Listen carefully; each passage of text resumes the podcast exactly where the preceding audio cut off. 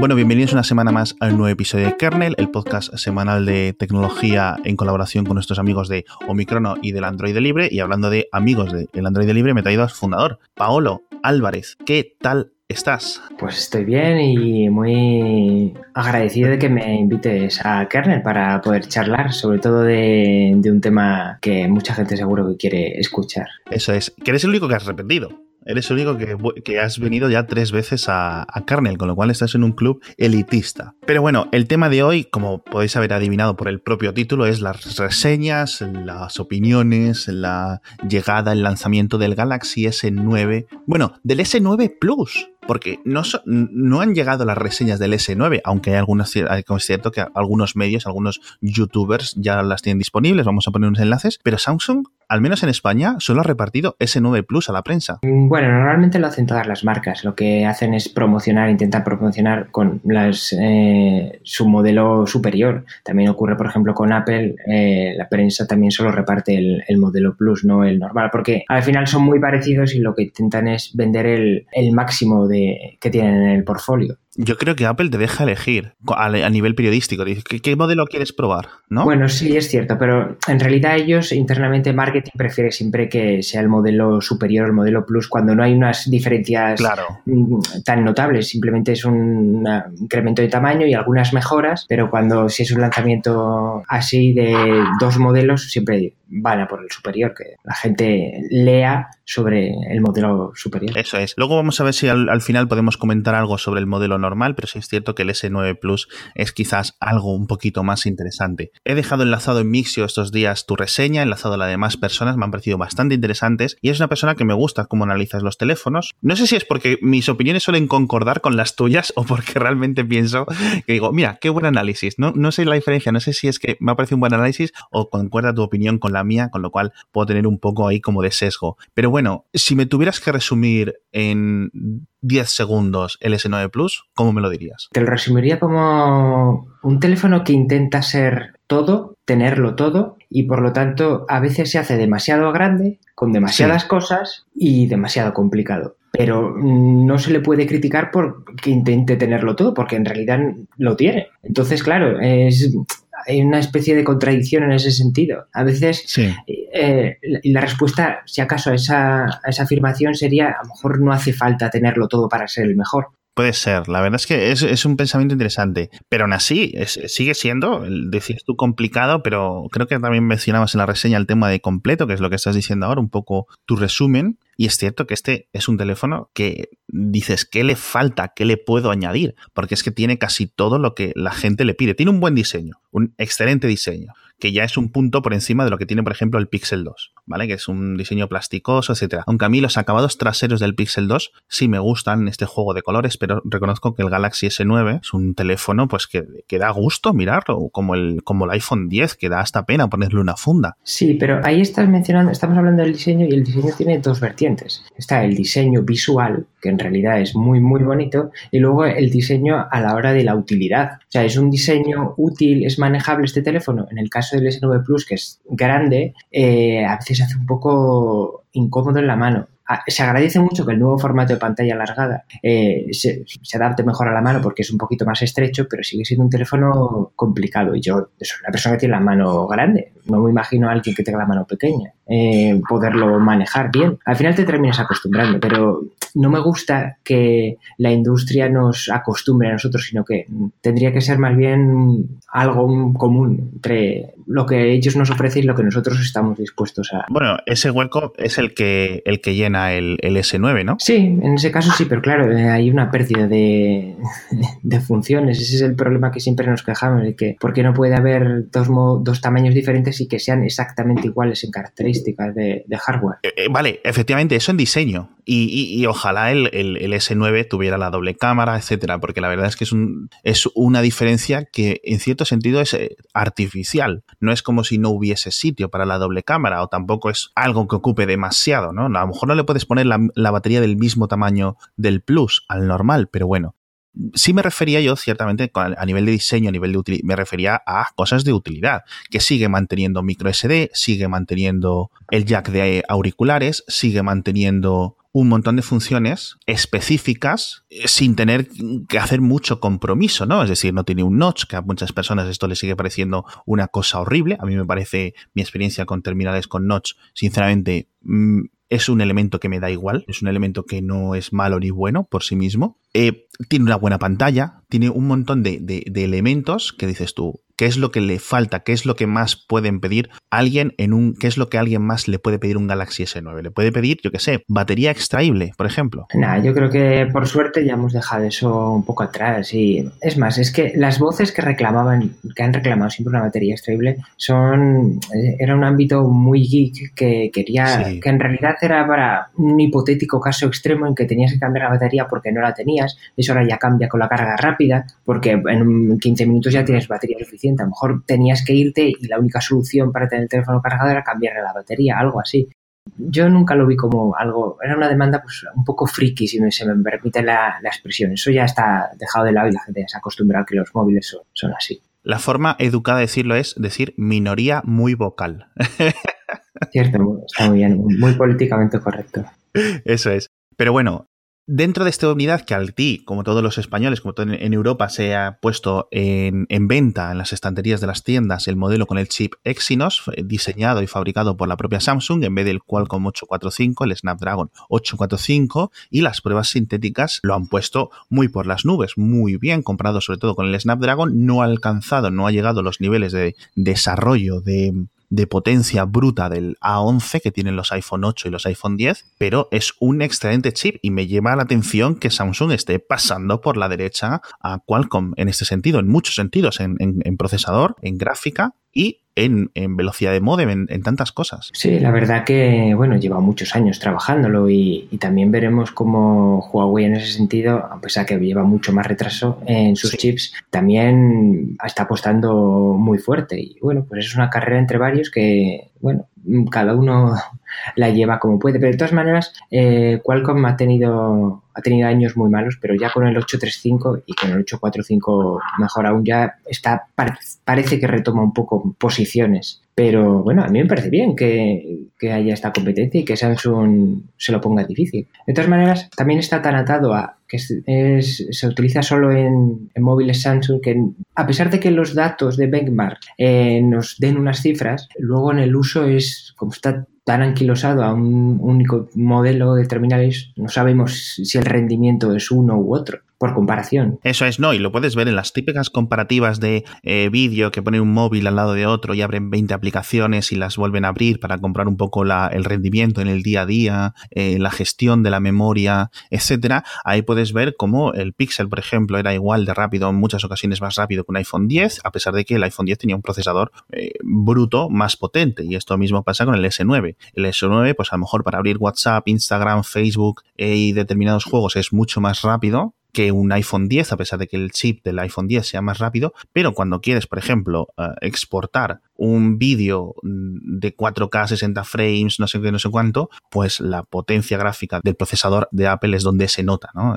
Eh, sí, efectivamente, ahí es donde hay esas grandes diferencias, porque al final en las aplicaciones dependes de un tercero, de cómo esté configurada la aplicación, si está bien optimizada o no. Al final, las que sean propietarias de, en este caso de, de Apple o sí, en este caso de Apple, pues probablemente eh, vayan como un tiro. Pero sí, claro, si te pones a ver aplicaciones como Twitter o Facebook, que no, a lo mejor no están desarrolladas o, bien eh, construidas para determinado, para el chip de, Apple, pues puede ser más lenta, porque al final no depende de ellos. Ellos pueden tener el mejor procesador en potencia bruta y te puede servir a lo mejor si está optimizado, por ejemplo, para juegos, en ese caso sí, porque tienen su propio eh, sistema Metal, creo que se llama, o, o el caso de exportar vídeos que si estás utilizando pues efectivamente el, procesador gráfico de, propio de, Apple. Eso es. Bueno, vamos a dejar un poco atrás esto. Me gustaría comentar el tema de la cámara, que yo creo que es el punto que más ha ocupado en las reseñas. Yo nunca he sabido muy bien cuando lo hemos comentado en otros episodios de Kernel. Eh, analizar una cámara es una cosa muy compleja, muy difícil y que no mucha gente hace bien. Yo no soy una de esas personas. ¿Cómo has visto la cámara? Porque las cámaras ya no se analizan de forma independiente. Vimos como DxO le dio una nota fantástica a nivel fotografía, especialmente en ruido. Ahora quiero que me comentes un poco tu opinión. Pero bueno, eso, ¿cuál es tu experiencia personal estos días que has estado con el, con el S9 Plus? A ver, eh, el tema de las cámaras ya se ha convertido casi en un apartado, como tú dices, aparte y, casi para especialistas, porque los fabricantes están invirtiendo mucho dinero porque se han dado cuenta que es un argumento de venta muy potente las cámaras de los móviles. Hay un público que le gusta mucho la fotografía y que quiere unas cámaras muy buenas. Y yo creo que casi por encima del procesador está la cámara. O sea, es que no sé si sería el, casi el primero o el segundo argumento de venta. El, primero a lo mejor es la propia marca, es, que sea Samsung simplemente, o que sea Apple, o que sea la marca que sea, como el primer argumento, y el segundo a lo mejor sería ya la cámara. Entonces ha convertido en algo muy, muy relevante. ¿Que ¿Cómo lo veo yo? Veo que todas están a un nivel, las, buenas, las grandes, los grandes terminales están todos a un nivel muy, muy, muy parecido y es difícil discernir en estos detalles porque los detalles que nos dan estos, estas páginas especializadas como DX o Mark son cuantificables desde un punto de vista que a lo mejor no es del uso. Porque, por ejemplo, tampoco eh, ellos no hacen un, un análisis de cómo es la usabilidad de esa cámara, que en el caso del S9 es bastante mala. O sea, es una cámara que da unos muy buenos resultados en cuanto a, reproducción de color, nitidez, poco ruido, en baja luz funciona muy bien, no hay aberraciones de lente de ningún tipo, pero claro, la usabilidad mm, te tira el traste con todo eso. O por ejemplo, el modo Pro está muy, muy, muy bien, tiene un montón de ajustes, pero es que es muy difícil usar los ajustes porque a poco que tocas donde no quieres ya se te desconfigura todo y es un dolor de cabeza. Claro, Qué curioso esto que lo comentes, porque es un tema que suele pasar desapercibido en muchas reseñas, si es cierto. Y pasaba con otros terminales en el pasado que en el modo HDR les costaba, incluso que los fabricantes de Android decidían incorporar su propio software de cámara. Y decías tú, pero qué basura me estáis poniendo aquí, ponerme la cámara, digamos, oficial de Android de Google. Mm. Otra cosa también importante es que, como decía, como todas son ya muy parecidas y son tan buenas, yo creo que a lo mejor ya hay un público que demanda tener algo diferente. Y yo hace unos días publicaba en, en, Twitter un pequeño tweet donde decía que la cámara del Pixel 2 XL gusta tanto, está gustando tanto, no solo porque cuantitativamente o cualitativamente sea tan buena, sino porque tiene un algo especial que le da a las fotos que no se ven en otros terminales. Que durante años tuvo, por ejemplo, los iPhone, que tenían eran buenas cámaras y además te hacían una reproducción del color y hacían un postprocesado especial que lo notabas. Tú veías una foto de un iPhone y dices, es un iPhone. Y ahora ocurre lo mismo con el Pixel. Notas en cómo mm, reproduce el color, cómo lo interpreta, que a lo mejor no es exactamente preciso, pero tiene un tono concreto que es casi más eh, algo poco medible o, muy difícilmente medible porque son muchos factores los que entran en juego que gusta y que, y que, y que tiene ese algo especial que la hace buena o muy buena o la mejor. Exacto. Y en el caso del S9 pues es una muy buena cámara que es que le ocurre lo mismo que al terminal, que lo tiene todo, pero no tiene algo especial. Que no acaba de cerrar, no acaba de, de, de, convencerte, ¿cómo?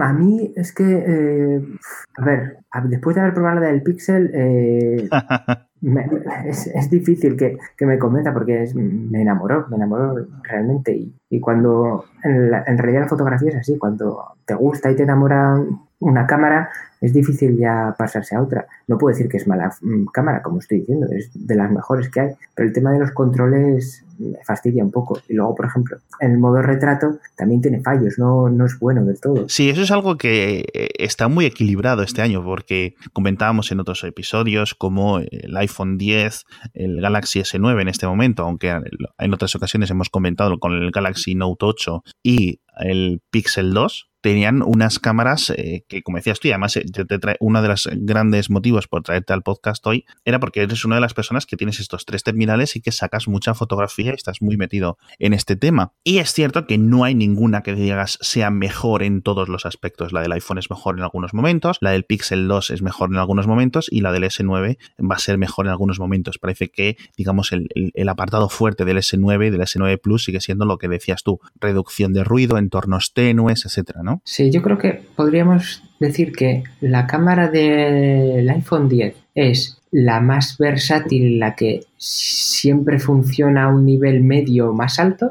La del Pixel es la cámara especial, tiene algo especial que gusta. Y la del, la del S9, eh, digamos que es la que mejor foto hace en baja luz. O sea, podría ser las tres. O sea, que no es... ¿Y, y, cómo lo ves tú en, en, en, en, comparación, por ejemplo, con un Note 8? Si hay alguien que diga con más dinero que sentido que se haya comprado un Note 8 hace cinco meses y diga, bueno, pues doy el salto al S9 Plus por el procesador o porque las mejoras de la cámara pueden, pueden eh, ser suficientes como para vender mi Note 8 y comprarme un S9 Plus. Es que el problema del Note 8 era la batería y salvo por eso, que quieras más batería, yo creo que haya un argumento sólido de, compra para el S9, porque sí, la batería mejora, no es una batería excelente la del S9 Plus, que es el que yo he analizado, pero sí es una batería que ya por lo menos es decente, pero salvo por lo que digo de la batería, no creo que del Note 8 hasta aquí haya unas grandes diferencias. En el caso del procesador, que va, sí,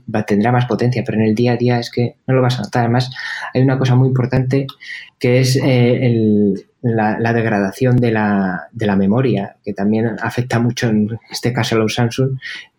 al final es lo que, en el, al cabo del tiempo, es lo que más te importa, que es lo que más te va a reducir la velocidad del, del, móvil. Que dices, ah, después de un año, dices, esto tiene lag, ¿qué le pasa? ¿Qué está pasando aquí? Y muchas veces no es por el procesador, que es el que te, queremos el que nos va a dar velocidad al móvil, sino porque la memoria, la memoria se está degradando y es la que está haciendo que otras aplicaciones se abran más lento, etcétera, Eso es una de las grandes críticas que se ha hecho durante los últimos años a los Galaxy. ¿Sigue siendo el caso este del, del, de la memoria del chip de almacenamiento un poco, digamos, peor? Porque es, digamos, la parte Apple consistentemente está haciendo bien, que es un, un digamos, un almacenamiento que funciona a unas mismas velocidades, ¿no? Con el paso de los años y que eh, es lo que la experiencia que se va notando en los teléfonos Galaxy, ¿no? Al menos es, digamos, la impresión durante los últimos años, es que durante los 2, 3, 4, 5 meses funcionan de forma espectacular, de forma perfecta, pero al año el móvil que te has comprado no funciona igual. Empiezas a notar un montón de cosas, aunque lo resetees, aunque lo formatees, aunque lo restablezcas desde el principio, notas como un Galaxy S7 no funcionaba bien al año y no se sabía si era por software o si era por un, problema de hardware. ¿No han mejorado en este aspecto entonces, tú crees? Mira, justo después de estar probando el S9, he estado usando, volviendo a usar un móvil que tiene ya dos años, un S7 Edge, y la verdad es que no se nota mucho más lento que el primer día, sí se nota ah, que va un poco más lento, pero la degradación no es la misma que hace unos años. Bueno, de hecho que el modelo inmediatamente anterior.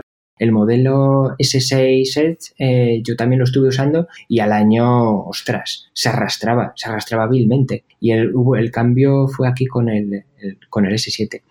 Eh, como no he usado el S9 más tiempo, no te puedo decir si esto ha ido mejor o peor, pero bueno, es decir, que, ya con el S7 estaba bastante, bastante solucionado. De todas maneras, si no es por un problema de, la, memoria de almacenamiento, eh, pues el problema que ha tenido también Apple con, las baterías, que al final, como se degrada la batería, lo que hacen es reducir la frecuencia del, del procesador y al final también pierdes rendimiento. Eso sumado a que iOS 11 ha sido un poco bastante desastre para modelos antiguos. Para los iPhone 8 y para los iPhone 10 no ha habido ningún problema. Pero pregúntale a la gente que tiene un iPhone 10 cómo le funciona, incluso con la batería cambiada, con este nuevo cambio por 29 euros que han hecho. Son teléfonos que ya les cuesta, que se están arrastrando. ¿eh? Bueno, y hablando de software, eh, famosamente este año ha sido terrible para Samsung o para los clientes de Samsung, mejor dicho, a nivel de actualizaciones. Eh, Oreo ha tardado mucho en llegar. A muchas personas en todo el mundo que tienen un S8 o un Note 8 no les ha llegado la actualización.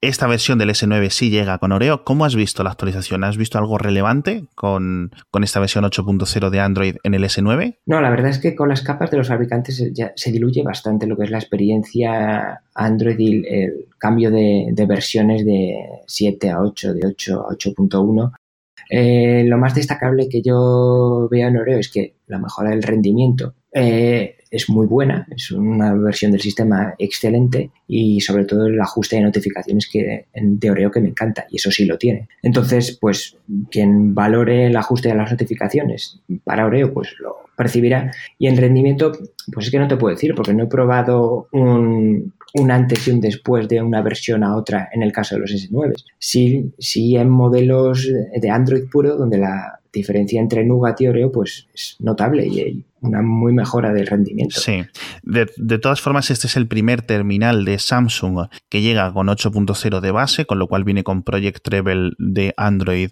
activado, con lo cual podemos asumir, ¿no? según la teoría, que en principio este año o con este terminal y los terminales que vengan a continuación, las actualizaciones de Android P, Android Q, ¿no? Van a llegar mm, de forma más pronta, que no tengas que esperar un año para poder actualizar un teléfono de 1000 euros. Que por cierto, una cosa curiosa, no ha salido en España o no ha salido en muchos países la versión con más almacenamiento, solo ha salido la versión con 64 gigas, ¿no?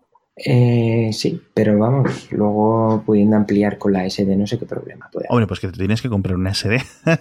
ya, bueno, y hay muchas explicaciones que no se pueden pasar, etcétera, etcétera, ya, pero no sé. Yo lo veo un problema. Yo esto te quiero decir, no me parece el mayor problema del teléfono, no creo que haya una serie de así como muchos problemas, pero sí lo veo un inconveniente, básicamente porque cuando tú te pones a grabar estos nuevos vídeos, ya no es los de 960 frames por segundo, que lo podemos comentar luego si quieres, sino por ejemplo grabar en 4K a 60 frames por segundo, que es una cosa ciertamente que no es muy común, que de momento no lo está haciendo la gente, pero es que te comes eh, los gigas con este tipo de vídeo eh, muy, muy rápido. Y cuando tienes 64 gigas, la gente se despista mucho y cuando se quiere dar cuenta, dices, ostras, es que solo me quedan 5 gigas libres, es que solo me quedan 2 gigas libres en el teléfono. ¿Cómo me ha ocurrido, cómo me ha podido ocurrir con un teléfono de 64 gigas cuando hace un par de años vivía tan feliz con 16 gigas? Y que este tipo de cámaras se comen muy rápido la memoria y no tener una opción de más almacenamiento teniendo en cuenta que la gente cuando compra tarjetas SD tira por la más barata, ¿no? A nivel de capacidad, eh, en este índice, ¿no? Entre capacidad y precio tira por las más baratas, que luego mm, lamentablemente son un poco más lentas y no te funciona para grabar eh, o no te soporta grabar vídeo a tanta,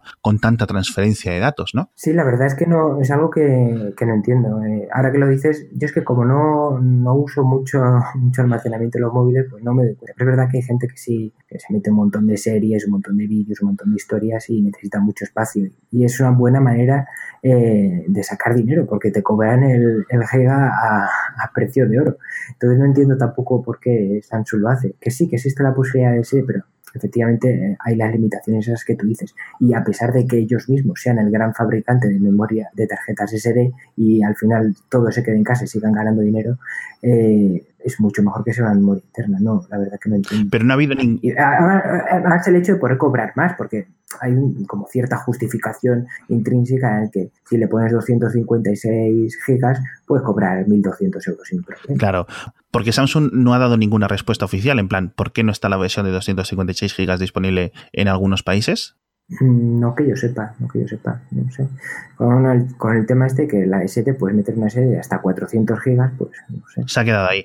Bueno, y vamos a hablar ahora ya que, es un momento que me estaba yo guardando aquí para dejarlo para el final del episodio. ¿Qué te han parecido los AR-emojis o los Armojis o los Armojis o como lo queráis pronunciar? ¿Qué te ha parecido? Bueno, están divertidos, o sea, tienen la gracia que, la misma gracia que los animojis de, del iPhone, solo que un poco peor hechos, pero la diferencia está que estos pues los puedes exportar en, bueno, son GIFs al final, ni más ni menos, y son muy fáciles de compartir en otras plataformas. Quizá tienen más usabilidad que los de iPhone, que se quedan muy descafinados porque solo los tienes ahí en mensaje y los tienes que sacar de una manera muy rara, en un archivo muy raro y es complicado. Entonces, bueno, son graciosos. Al final, tú te haces un AR emoji y la mayoría de la gente nos parecemos, son todos muy parecidos. hay veces que no sé si la, la R-Emoji es mío o de alguien o de no sé qué. Eso sí me ha pasado, porque estos días que han salido las reseñas y la gente estabais probando el teléfono y tal, y yo veía, pero ¿qué estáis compartiendo todos el mismo? ¿O es que sois todos la misma persona? Es decir, no sé si es que no les daba por personalizarlo, porque te hace una captura inicial, ¿no? Que te, dice, bueno, te mira tu cara, te pone unas características predefinidas, ¿no? La nariz, el pelo, la cara, la forma, etcétera, tono de piel, etcétera, pero luego tú puedes ir y personalizarlo un poco más a tu gusto. Y, y yo os veía todos iguales, macho. Sí, pues eso es lo que pasa. Pero bueno, eh, más o menos te das un aire, pero bueno, está gracioso, pero no deja de ser una, una anécdota que yo creo que su uso está muy limitado a los primeros días o, bueno, fíjate, antes te lo, antes te lo comentaba. Al final, eh, yo, ya no estoy usando el S9, se lo he pasado a otra persona, he hecho la, reseña. Y al final, el legado del S9 que me ha quedado para mí ya para siempre son los GIFs de los AR Mojis, los tendré ya para siempre. Sí, el legado del S9 en mí. Te has quedado con los, con los estos que son muy parecidos, en, cierto sentido, también es cierto decirlo, a los Bitmoji de Snapchat, que la gente los utiliza mucho para, se, se hace sus galerías, ¿no? Porque te, digamos, tú te confías configuras, aunque son en dos dimensiones, te configuras aquí y te genera un montón de escenas con tu Bitmoji y la gente los tiene ahí como para enviar reacciones no solo en Snapchat, sino que luego se los guardan y los envían en otras, en otras aplicaciones. Lo que sí te tengo que decir es cierto que los que no son los emojis que están basados en tu foto, por decirlo así, los que son como unos animales y unas eh, cosas que se han inventado los de Samsung, son muy feos, son muy feos. Yo creo que Apple dio en la tecla en coger los emojis normales y hacerles animados, porque Samsung, digamos, no se... esto es lo que quería decir. Samsung no ha podido contenerse y decir, no voy a hacerlo, no voy a hacerlo, no voy a hacer algo que simplemente lo tengo que hacer porque lo ha hecho Apple. ¿No crees que ese es un poco un, mal endémico en esta compañía? No sé si decir algo que a lo mejor no es eh, políticamente correcto. Que es que, eh, bueno, lo voy a decir porque si no, ya, ya que he empezado, ya lo termino. y, es que eh, yo creo que la gente, o sea, los países asiáticos tienen tan intrínseco el tema de copiar que ya yo creo que no lo ven como un problema, sino como algo normal y natural. Y lo hacen sin ninguna maldad ni ningún, ningún problema. Tiene que haber algo de eso, tiene que haber algo de algún tipo de factor cultural que te haga mm, decir, lo voy a hacer, aunque no quede bien, aunque sea un producto que no lo hubiera y que realmente ah, Samsung no lo hubiera hecho esto si Apple no hizo lo otro, que es una cosa natural del modelo de los negocios, una compañía hace algo y sus competidores no lo adaptan o buscan intentar competir con ellas en todos los sectores, esto es algo normal, pero Samsung especialmente con el paso de los años ha demostrado, a pesar de que lideran un montón de campos de, la industria móvil, que no se han podido contener. No han podido simplemente hacer los AR emojis, que era distinto, que era tu cara y animada y queda la animación bastante conseguida y te hace gestos y te invita tu, tu cara y tu cabeza y todo esto. No, han tenido que ir y hacer los monigotes feos estos que encima les han quedado, que si les hubieran quedado bien no hubiera pasado nada, pero es que han quedado muy, muy, muy feos. No sé si has visto de vez en cuando algunos... Eh, ¿Te acuerdas de los Animoji karaoke que durante una semana fueron lo más de lo más en Internet? Bueno, pues ha hecho, algunas personas han hecho los AR emoji karaoke. Y tío, esa era muy cutre, era en plan, el pasaje, el pasaje del terror. Un poco así, el pasaje del terror. Y, y, la verdad es que parecía un poco animación de esta que puedes hacer con un programa de software gratuito de, de, tres dimensiones, así un poco cutre, ¿no? Para alguien que está aprendiendo en el instituto a hacer algo de, de, de gráficos. Y la verdad es que, que una empresa tan grande no sea capaz de tener alguien, digamos, arriba en la cúpula, hay que decir, esto no puede salir así porque no está a las, eh, digamos, a nuestra altura, pues. Y es que le pasa un poco con esto lo que decías tú al principio, es en plan, pues venga, todo se lo ponemos, le ponemos jack de audio, venga, perfecto, y le ponemos el micro SD y tal, y le mandamos el cliente de correo de, Google y el cliente de correo de Samsung, aunque nadie lo use, ¿no? Porque ¿qué aplicaciones buenas No, no, no, ojo, ojo, algo que me ha sorprendido es que eh, viene muy, muy, muy, muy limpio el, el terminal de, Sí, sí, sí. De hecho, es que no, viene ni el correo de, Samsung. Espera, en la edición española no viene. Porque la edición. no, sé si, era por, eh, eh, porque era terminal para prensa, mm. pero venía con muchísimas cosas que le faltaban. o sea, si llevaba Gmail, creo que, que, lo tenía, pero el cliente de mail de Samsung no estaba. Qué raro. En la edición estadounidense yo sí sé que está, y Gmail, obviamente, lo tienen que incluir por contrato, es decir, todos los teléfonos que vengan de Android, digamos, de Google Play, tienen que venir con una serie de aplicaciones obligatoriamente de Google preinstaladas, pero me parece curioso porque yo considero que hay dos aplicaciones buenas de Samsung que no tiene otro, otro terminal o que, o que Google no puede ofrecer. Una, el navegador, que me parece un navegador excelente, el navegador web de Samsung. Pues ojo, el navegador tampoco venía incluido, te lo tienes que descargar desde Galaxy Apps. Pues ni el navegador ni el cliente mail venían preinstalados. ¿eh? Qué raro. ¿Y Samsung Pay venía instalado? Creo que tampoco, no, esto ya no lo te lo sé decir porque yo es que soy poco de pagar con el mundo y esa parte es verdad que no la, he, no la he analizado, pero a lo mejor eso sí. A lo mejor eso pues es muy raro porque estas dos, tanto el navegador como Samsung Pay, son las dos aplicaciones que cuando yo estoy con un Samsung las considero casi indispensables o que me parecen prioritarias. Eh, una cosa que quería comentar era que, a pesar de la excelente pantalla, es que ya dije en, la reseña mía, es que no entiendo por qué razón viene por defecto, y esto ya ocurría en el S8 y en los Note, eh, por defecto viene la, resolución de pantalla inferior, no la superior. Y en ningún momento te dicen, oye, estás usando una resolución de pantalla inferior, puedes cambiarla aquí. Tienes que meterte tú con tu, tu conocimiento en la sección pantalla y cambiar la resolución. Algo no entiendo. La explicación es porque, claro, consume menos batería, pero oye, es que tú te coges el terminal y le das la vuelta y siempre la, la caja en la parte de atrás te pone las 10 características principales de, un móvil. Y una de ellas, resolución WQHD+.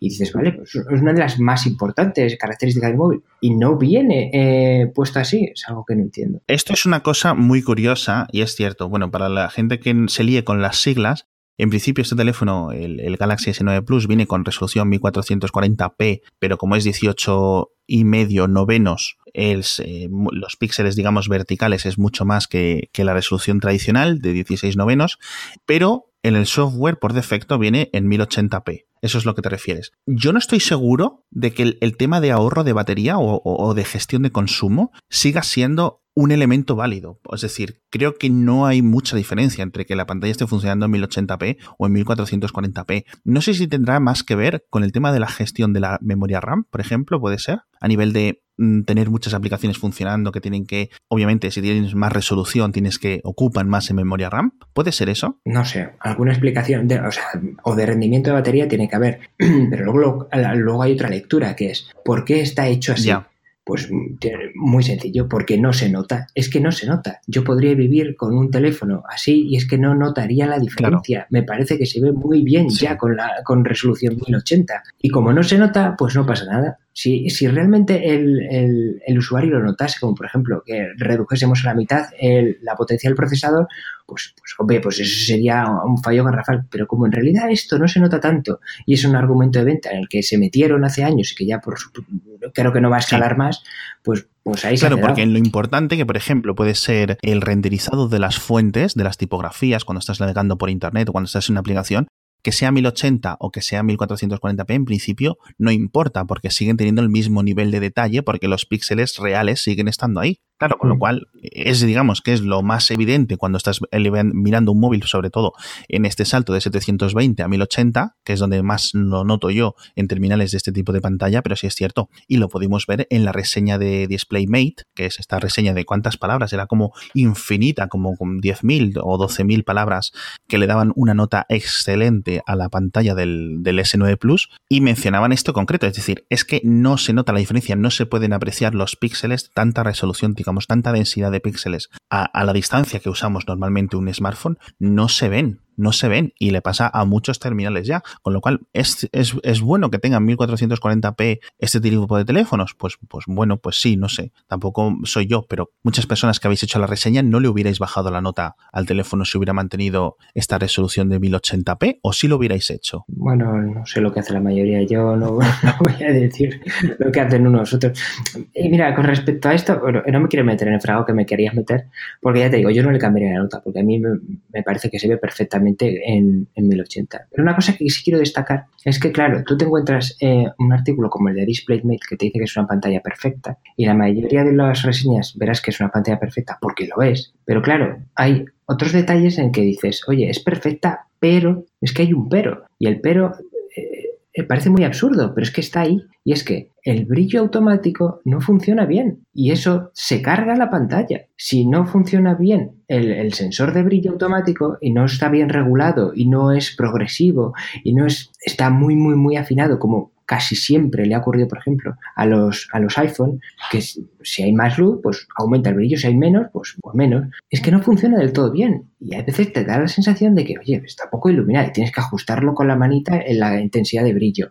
O, o al revés. Y esto es un coñazo para una para lecturas en las que estamos, en las que el sensor de brillo lleva 10 años funcionando en los móviles. ¿Pero tú utilizas el, brillo automático? Sí, Yo es que nunca, o sea, creo que en 10 años que vivo usando smartphone, lo primero que hago cuando, cuando eh, lo, estoy usando, quito el girar automáticamente eh, para que no se me ponga el móvil en horizontal y cosas así, y siempre quito siempre, siempre, siempre el brillo. Entonces, eh, siempre estás ajustando con la mano. Eh, a ver, es que lo ajusto un par de veces al día, que decir, no me cuesta nada. Tienes la barra ahí fácil de usar, tío, no sé. Es una, a lo mejor que soy personal. Eso es lo que no me, no me gusta a mí. O sea, tener que. Se supone que hay un sensor de brillo que está para eso. No, no, sí, yo lo entiendo, pero bueno. vamos a hacer una cosa. Vamos a dejar una encuesta en Twitter, en el Twitter de Mixio, para ver la gente si utiliza el brillo automático, el sensor, o lo deja automático o lo cambia a mano. Y ya nos despedimos por ahí, ¿no crees? Que yo creo que ya hemos hablado suficiente del teléfono, Paolo. Sí, sí, sí. Eso es. Y bueno, nos dejo la reseña de Paolo enlazada, tanto en texto como en vídeo, para que la leáis, los que no os hayáis quedado un poco con suficiente información sobre este terminal.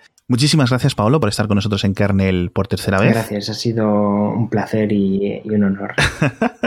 y bueno, muchísimas gracias a todos por eh, escuchar este episodio y nos vemos la semana que viene.